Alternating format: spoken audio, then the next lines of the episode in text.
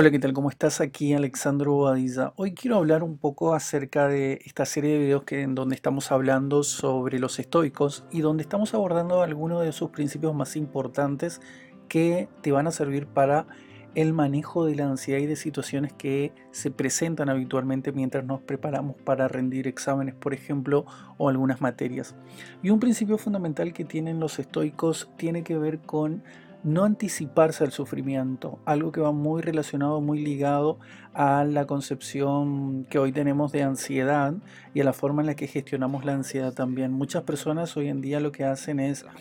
o muchos estudiantes, mejor dicho, lo que hacen es anticiparse a situaciones que todavía no han ocurrido, pero simplemente porque tienen miedo o porque no saben qué resultado puede tener presentarse ante un tribunal examinador, ante personas que no conocen, expertos que tal vez presumen que le van a exigir determinada cosa o simplemente algo que nos ha pasado a todas nuestras épocas de estudiante, presentarnos a una mesa de examen sin haber estudiado todo el programa de la materia completo, algo que por supuesto en muchas ocasiones es básicamente imposible porque tenemos otras materias que preparar, la vida personal y bueno, eso a veces se torna realmente eh, en una idea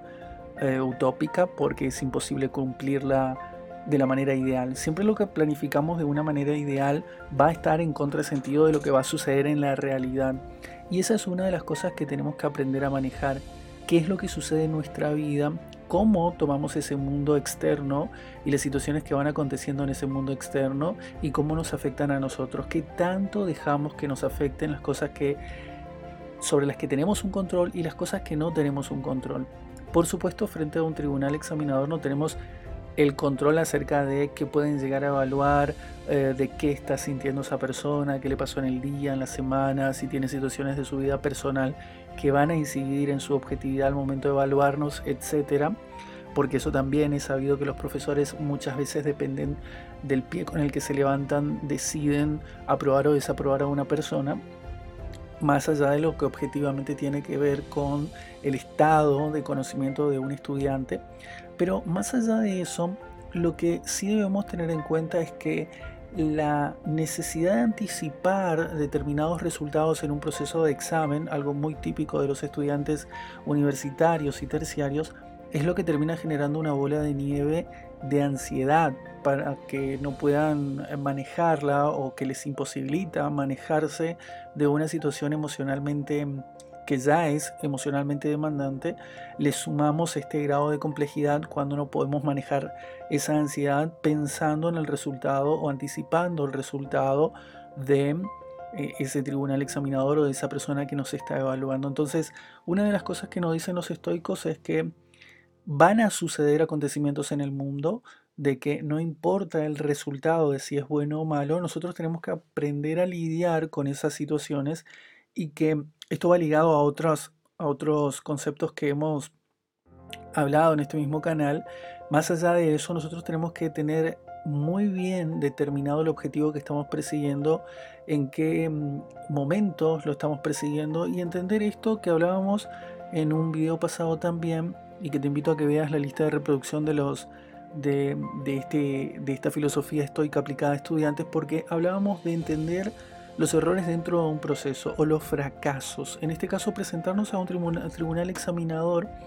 no va a significar que estás fracasando como estudiante, sino que lo que va a significar es que estás aprendiendo, simplemente eso. Muchos estudiantes no pueden hacerse cargo de aprender de manera constante y hacerse cargo de que el resultado emocional del aprendizaje no siempre es el disfrute, obviamente en, un gran porcentaje de, estudiantes que eligen una carrera por vocación o porque les gusta, el, disfrute es parte de ese proceso de conocimiento, pero aún así muchos estudiantes terminan desencadenando crisis o situaciones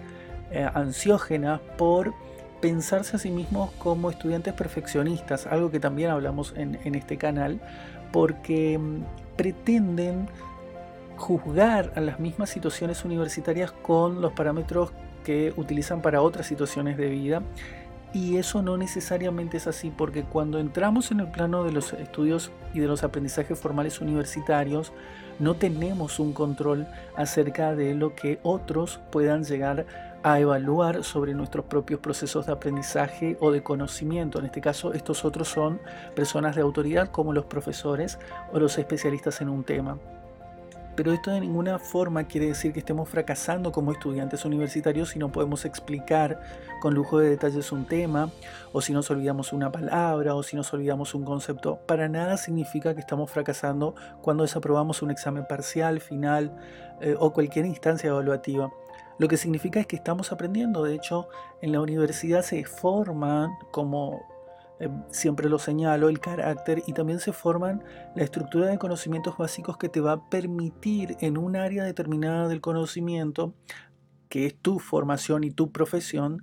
resolver determinadas situaciones con más o menos esos conocimientos que nunca son los suficientes, pero son los básicos. Entonces el proceso de formación y de aprendizaje comienza en esas instancias evaluativas y cuando estamos en las clases con los profesores, pero nunca vamos a decir que termina definitivamente porque el proceso de perfeccionar los conocimientos, adquirir nuevos, de construirlos, reconstruirlos y volver a crear y a recrear los conocimientos a partir de perspectivas distintas es algo que se va a dar durante y después de la universidad o del aprendizaje formal. Entonces es esto lo que tenemos que tener en cuenta y empezar a entender que el resultado en realidad no importa. Lo que importa mientras somos estudiantes es la capacidad de adaptación que tenemos a estas situaciones que pueden ser estresantes, pero que no dejan de ser instancias de aprendizaje para poder modificar y mejorar nuestros conocimientos. Eso es específicamente lo que nos invitan a pensar los estoicos, el hecho de que no tenemos que anticiparnos a posibles resultados futuros porque eso nos genera determinado, determinada postura, incluso corporal diría yo, y eso se nota mucho y los profesores pueden leerlo cuando un, un estudiante se presenta sin estudiar y otro se presenta con la seguridad de haber estudiado, entendido, participado, analizado, leído los contenidos que tenía que presentar, ¿no? Entonces, esto se nota mucho. Entonces, aprender a manejar la ansiedad y aprender a manejar los resultados o cómo nosotros nos planteamos una instancia evaluativa más allá del resultado es lo que va a determinar este, esta forma de construcción de tu propio perfil de estudiante y va a permitirte también manejar y tener a raya los niveles de ansiedad que de por sí ya una situación estresante como un examen nos imprimen, pero más allá de eso nosotros tenemos cierto control sobre esa anticipación que es natural que suceda, pero que no tiene que ser determinante al momento de leer un texto o presentarte a la mesa de examen o presentarte a dar ese examen porque en cada uno de estos momentos, incluso cuando alguien se está inscribiendo para rendir una materia, eso puede bloquear todo lo que en realidad tiene que ver con pasar por una instancia de aprendizaje y empezar a hacerte sentir como que estás fracasando, pero que en realidad simplemente hay que cambiar la perspectiva de no sé esto en este momento, sin embargo doy estos pasos para poder demostrar lo que sí sé y para poder seguir aprendiendo en base a lo que entendí hasta este momento de mi proceso de aprendizaje. Eso es para mí una definición de desaprobar un examen y de entender al aprendizaje en sí como un proceso mucho más largo. Eso era lo que te quería compartir por hoy. Si no estás suscrito, suscríbete y también te invito a que veas lo que tengo preparado sobre la filosofía estoica, que es otro de los videos que está aquí disponible.